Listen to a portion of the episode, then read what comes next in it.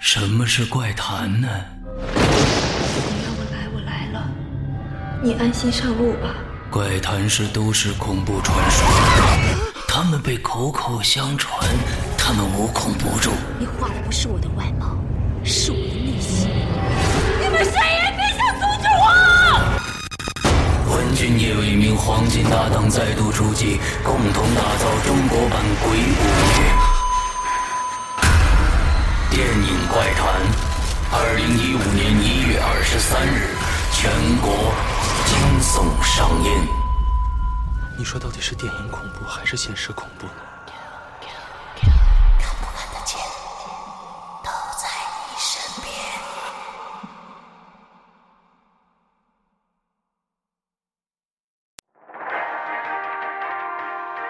我们再来关注这样一条新闻：我省金县今天又发生了一起全家的灭门惨案。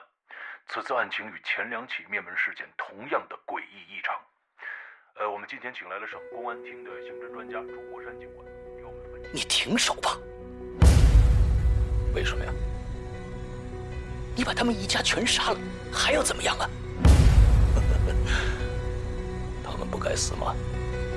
可甘佳宁已经死了，你现在的复仇还有意义吗？我就是要让当年的化工女王来一次完美的逆袭。精心策划，完美布局，时间与空间的轨迹。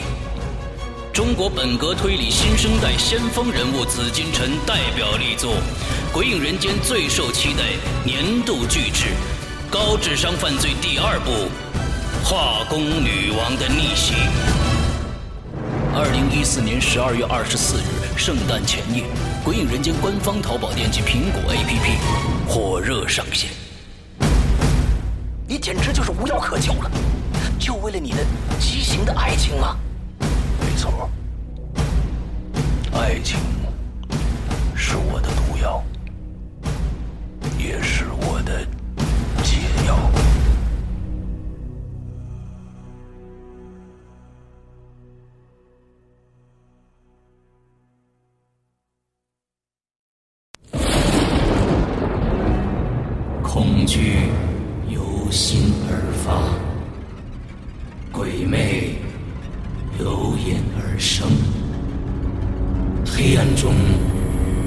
你敢回头吗？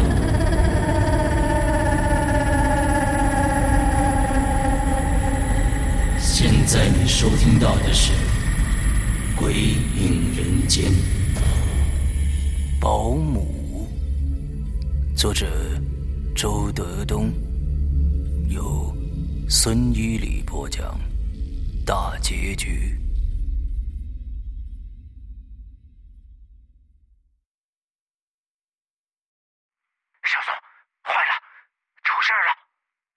小宋急忙问怎么了？出什么事儿了？：“哈尔滨说，你接到的那个人不是方楠？什么？我接错了？哎呀，不是，就是我送的那个人，就不是方楠啊！我刚刚从魏金花家出来，我见着方楠了。那魏金花说呀，方楠压根儿就没出来。啊？那这这个方楠，这个方楠是怎么回事啊？哎呀，我哪知道啊！反正他是假的。危险！一下就笼罩了这个安安宁宁的三口之家。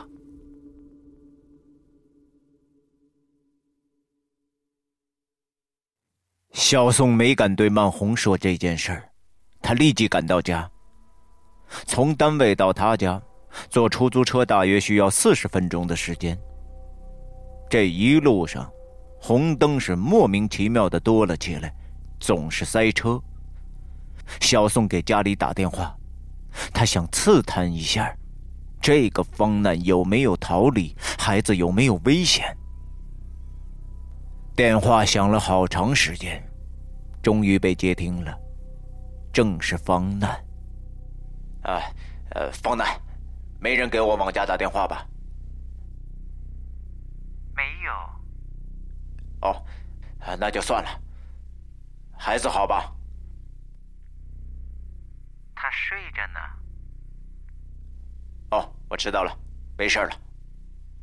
放下电话，小宋一直在想，这个方楠到底是谁？他必须得熟悉小宋和哈尔滨两方面的情况，才有可能钻这个空子。如果说他这样做仅仅是为了找个工作，这显然不合乎情理。他可以去劳务市场，不必花费这么大的心计。那么他想干什么？快到家的时候，小宋的心跳是越来越厉害。他又给方楠打了个电话。方楠，有我电话吗？没有啊。你在哪儿？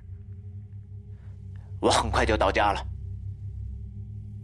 他还在家。车开进电影厂家属院大门口，小宋急匆匆的下了车。司机找的零钱他都没要，他蹭蹭蹭的朝家跑去。他正从楼梯上朝上跑，他忽然听见了孩子凄惨的哭声。他的腿一下就软了。他跌跌撞撞的进了门。他看见孩子躺在地板上，脸色苍白。哭得满头是汗，可是他没有看见方丹。他扑过去，一眼就看见孩子的耳朵眼里挂着浓浓的几滴血。他抱起孩子，发疯的朝医院狂奔。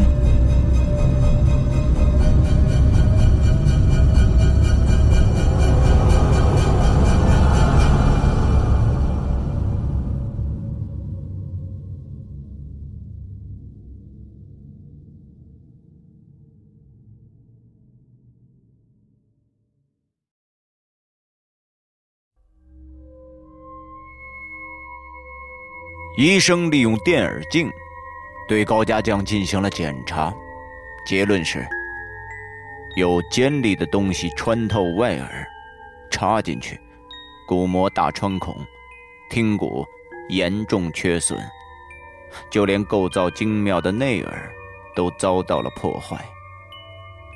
医生立即开始对这个不幸的孩子进行救治。高家将一直呕吐、昏眩。小宋急切的问一个医生：“大夫，我儿子会聋吗？”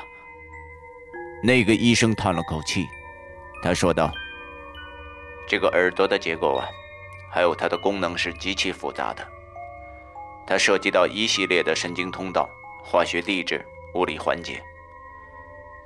呃，这个孩子的耳朵可能不能治愈了。”这个凶手的手法是很高超的，他是非常精确的破坏了这个孩子的听力，却没有伤害到大脑里的其他组织。那，那能不能影响他说话呀？是这样的啊，如果听觉丧失了，那么他就不能受到基本的声音刺激，没有语言刺激，就不能打开大脑中的言语中枢。那么也就不能启发他说话的功能。小宋的心一下就碎了。曼红闻讯赶到了医院，他刚刚走进急诊室的门，就昏了过去。过了一会儿，他苏醒过来，哭得死去活来。你要是早点听我的话，能出这么大的事儿吗？那个乡巴佬把你给迷住了，是不是？心如刀绞的小宋，他怎么都想不通，这个方难为什么要害他的孩子？最大的可能是，曼红的脾气暴躁，引发了他的仇恨。他向警方提供的线索是有限的，这个方难。没有身份证，也没有留下一张照片，小宋只能描述他的外貌。另外，他告诉警方，这个人在网上叫边缘依萍，本名可能叫田晶晶。警方一直都没有抓到这个凶残的方难。这一天，高家将终于脱离了危险，回到了家中。一个原本伶俐的孩子，变得愣愣呆呆的，到了夜里就咿咿呀呀的哭。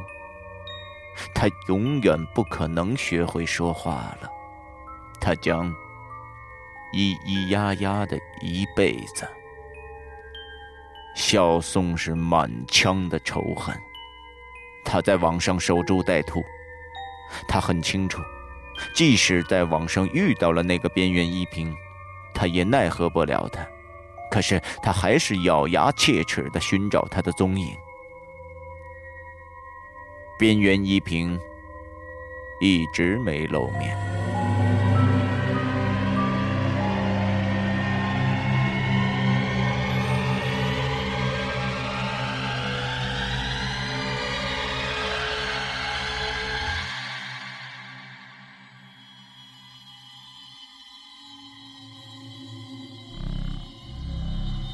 一天夜里，小宋去卫生间，路过黑乎乎的工人房，他突然听见里面好像有声音。他一下就停住了脚步。他轻轻的走上前，从窗帘缝隙里朝里边观望，好像有一个人正端端正正的坐在里边。是他吗？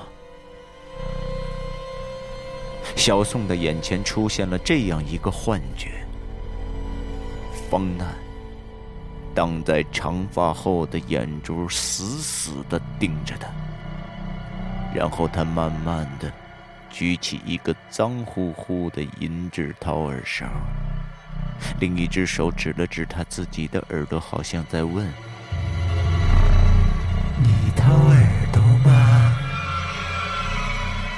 小宋没有勇气推开门查看，他退了几步，胆怯的回到了卧室。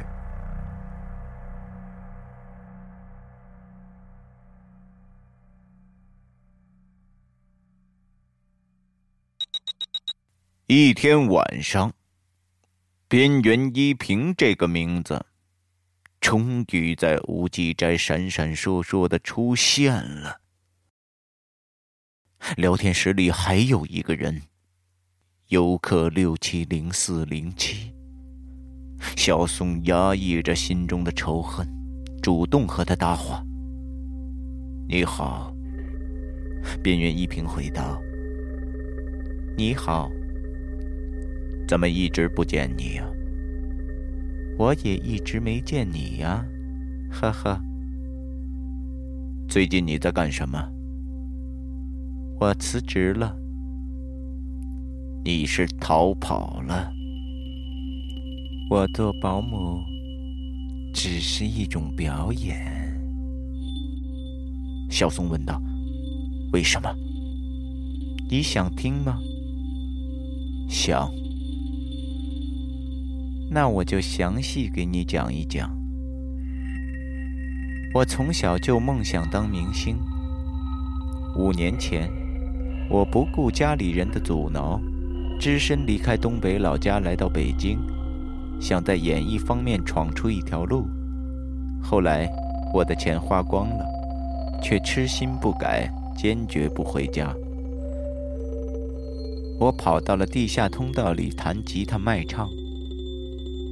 有一天，我在路边看到一张海报，说有一部戏招聘演员，我就去了。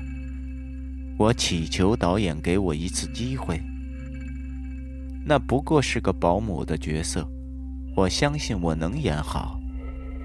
可是他三番五次的把我拒之门外，我彻底绝望了。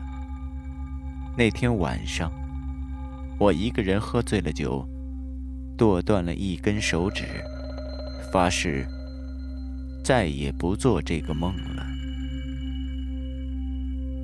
小宋的心骤然一惊，他在他家工作那么久，他和曼红竟然都没有发现他少了一根手指头。边缘一平接着写道：“两年前，我曾经假扮成某通讯设备公司的宣传员，敲开了他家的门，向他赠送了一部电话机，他欣然接受了。”那部电话机里被我安装了一个窃听器，于是，我成功的钻了一个空子，冒充方难进入了他家。我只是想让他知道，我可以成功的扮演一个保姆。小宋猛地想起来，就在两年前的前一天。确实有个人主动上门赠送他一部高档电话机，说是他们公司正在推广新产品。可是他早就记不清那个人长什么样子了。小宋写道：“认识你这么长时间，我才知道你有病。”边缘依萍回道：“我把剁下来的手指放进了一个瓶子。”用酒精泡着，直到现在，指甲还在长。你信不信？前些日子，我离开他家，还想去地下通道卖唱，可是我的手再也弹不成吉他了。这时，小宋仿佛看见边缘一平坐在电脑的另一端。那挡在黑发后的眼珠闪过亮光，那亮光像他的掏耳勺一样凶残。小宋写道：“你可以到大街上给人掏耳朵，现在还没有人推出这项服务。”边缘依萍回道。是个好主意。实际上，这个时候小宋已经气愤的抖成了一团。他写道：“我愿意接受你的服务，曼红也愿意。可是孩子是无辜的，你怎么忍心把那尖尖的掏耳勺插进他娇嫩的耳朵里？畜生！”边缘一平回道：“你说什么？你装什么糊涂？我没有装糊涂。那你为什么跑掉？你说你快到家了，我就离开了。孩子怎么了？你把他的耳朵毁了。”边缘一平半天都没有再说话。小宋一边敲着字，他一边流着眼泪说：“他才只有八个月，他刚刚学会叫你姨姨。”过了很久，边缘一平终于说话了：“你有没有感觉到一个看不见的人？” 小宋被电击了一样傻住了，他忽然想起。那天夜里，他去卫生间，路过那个黑乎乎的工人房，他看见里边好像有个人，端端正正的坐着。边缘一平继续写道：“我在你家工作了两个月，总觉得除了你家三口人和我，还有一个隐身人存在着。我半夜里。”经常能感觉到他的呼吸。小宋的头皮一阵阵的发麻。我想，就是他害了高家将。就在这个时候，那个无声的游客六七零四零七，他突然无声的离开了聊天室。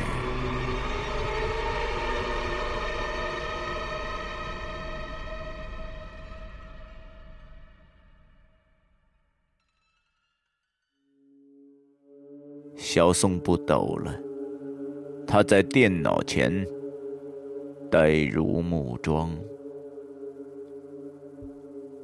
孟红和孩子都睡着了，小宋躺在床上，他陷入了极度的恐惧。他在黑暗中转动着眼珠，看看房顶，看看地下，看看门。看看窗，他越来越感到边缘依萍说的话是真话。最近一段日子，在这个房子里，除了小宋一家三口还有方难之外，确实好像还有一个人，他像影子一样无处不在。这个人对发生在小宋家的一切都了如指掌。正是他告诉小宋，边缘依萍就是家里的方难。正是他告诉小宋，家里的方难是假冒的保姆。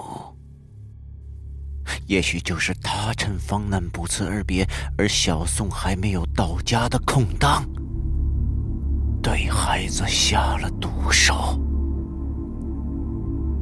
如果这样。谁都以为是方难干的。小宋努力的想着，这个隐身人到底存在不存在？不管睁眼还是闭眼，他眼前总是出现方难举着掏耳勺的样子，赶都赶不掉。他的思路就像一只手顺着方难的这根藤。曲里拐弯的摸上去，摸上去，突然，他摸到了一张脸，他吓得一哆嗦，这是一张神出鬼没的脸。他重重的说：“相信我。”我比任何人演的都好。不知道过了多久，小宋睡着了。恍恍惚惚，他走上了大街，没有一个行人，也没有一辆车。这不像是北京的大街。小宋有点害怕。突然。地下通道里涌出来一些人，他们黑压压的围住了小宋，手里都举着银质的掏耳勺。他们纷纷的问：“你掏耳朵吗？耳朵吗？你掏耳朵吗？你掏耳朵吗？你掏耳朵吗？你掏耳朵吗？”小宋恐惧之极，他想突围。那些人一个挨一个，只有一个空档，刚好通过一个人。小宋刚刚冲过去，就听见那个空档响起一个男人的声音：“游客，六七零四零七。”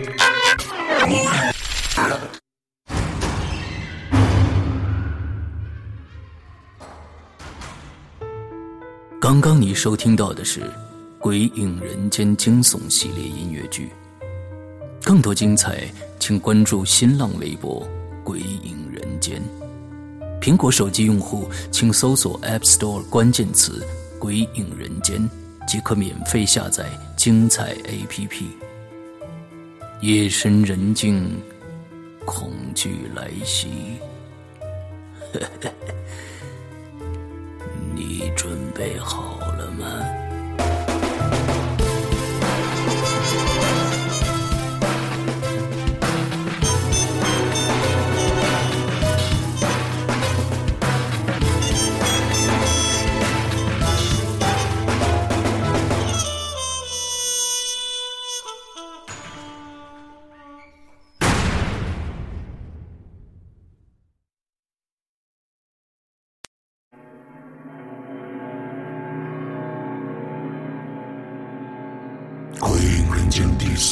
费节目即将更新完毕，但恐怖的在后面。你害怕虫？子吗？又是一条草绿色的虫子出现了，它已经爬到了他的床上，正朝着他的耳朵眼儿里边钻。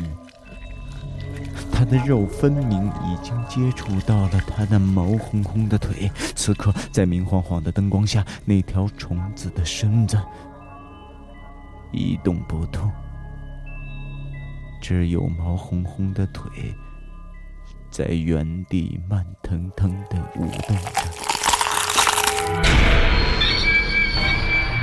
你玩过天黑请闭眼吗？邓铁在洗手池洗了洗脸。他想再捋一下自己的思路，突然，邓铁感到浑身的不适。就在他转身要离开的时候，险些撞上一个人。他一激灵，他发现几张脸正对着他。邓铁的心像是被大锤猛地敲了一下，紧接着那些脸就都大笑了起来。仔细一看，那是海潮。赵新奎、黄琼生、梁玉。邓铁做出服输的样子，扭过头来，对着镜子整理了一下头发。就在这个时候，他发现镜子里只有他自己。你看过《太平间》里的死亡之庄吗？这具尸体。只在停尸房放了一天。第二天早上，他的家人就要把他送到火葬场去。可是，却发生了奇怪的事情。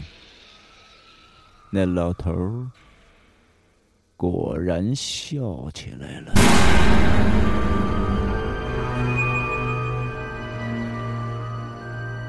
你见过蜡人吗？我看着眼前的这些蜡像，说实话，我不喜欢蜡像，因为他们太像人了。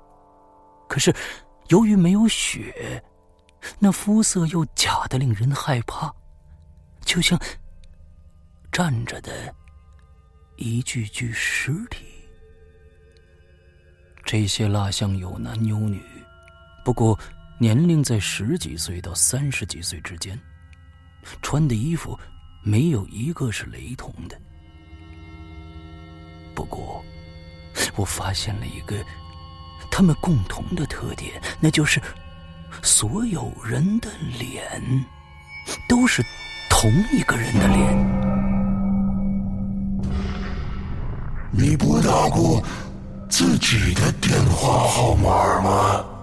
他的电话没响。